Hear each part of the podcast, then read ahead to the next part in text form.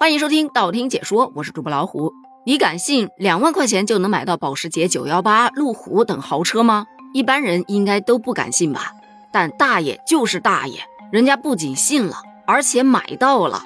但买到之后，大爷却并不开心，原因是有大爷反映自己花了两万多块钱在直播间购买了一辆油电混动的918保时捷。当时主播介绍说，不要驾照，不需要驾驶证，不需要驾驶本。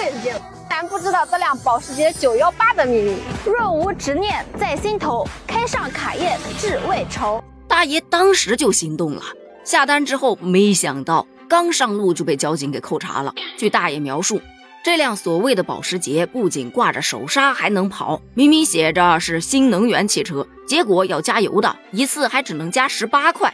你以为大爷是独一份吗？不，还有一位车主乔先生。他表示，他的车老是出问题，一个月的时间都拖了四次车了，太丢人了。另外一位消费者则是买的卡宴，不得不说，这车是真卡呀，完全变成了拖拉机，咔咔咔咔咔咔咔。特别有意思的是，当有媒体联系上厂家售后，对方却表示这个问题我们没有办法解决的，没办法，线上售后无法解决，那就只有到厂家去看看喽。来到厂家门口一看。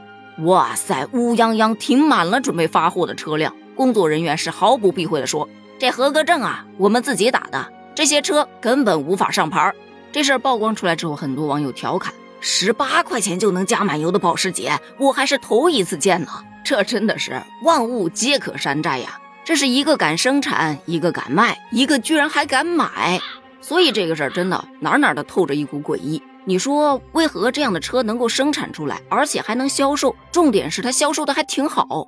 所以说，相关部门是不是应该加强一下对车辆的生产销售的监管呢？其次，厂家就不应该对自己的产品负责吗？把这种问题车生产出来，然后卖给消费者，但是呢又置之不理，无法解决售后问题。据记者曝光的整个厂也不小啊，规模也挺大的，投资应该也不低。是压根儿就没想过要做品牌，要做回头客呀。不仅如此，这是一点儿不担心相关部门来查呀。不过我个人是觉得啊，这个厂家可能是对自己的消费群体特别的有信心。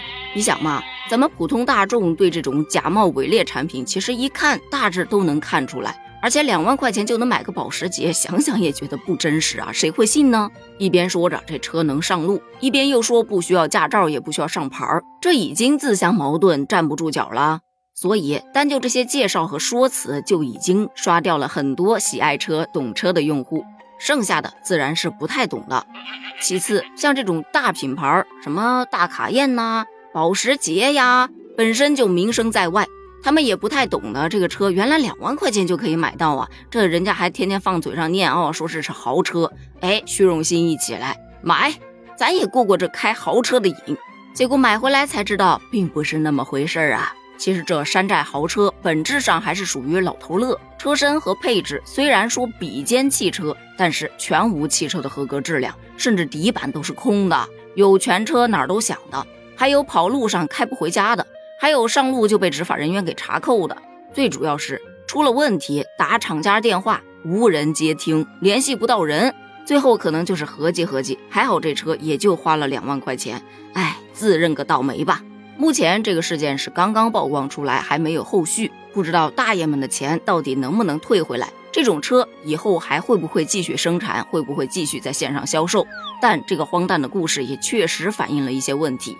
比方说，咱们消费者购物的时候一定要擦亮双眼，不要被那些虚假的广告所蒙蔽，要选择正规渠道去购买。另外，像这种山寨产品，它可能存在很多的风险的，不仅能给消费者带来财产损失，也可能对人身安全造成威胁。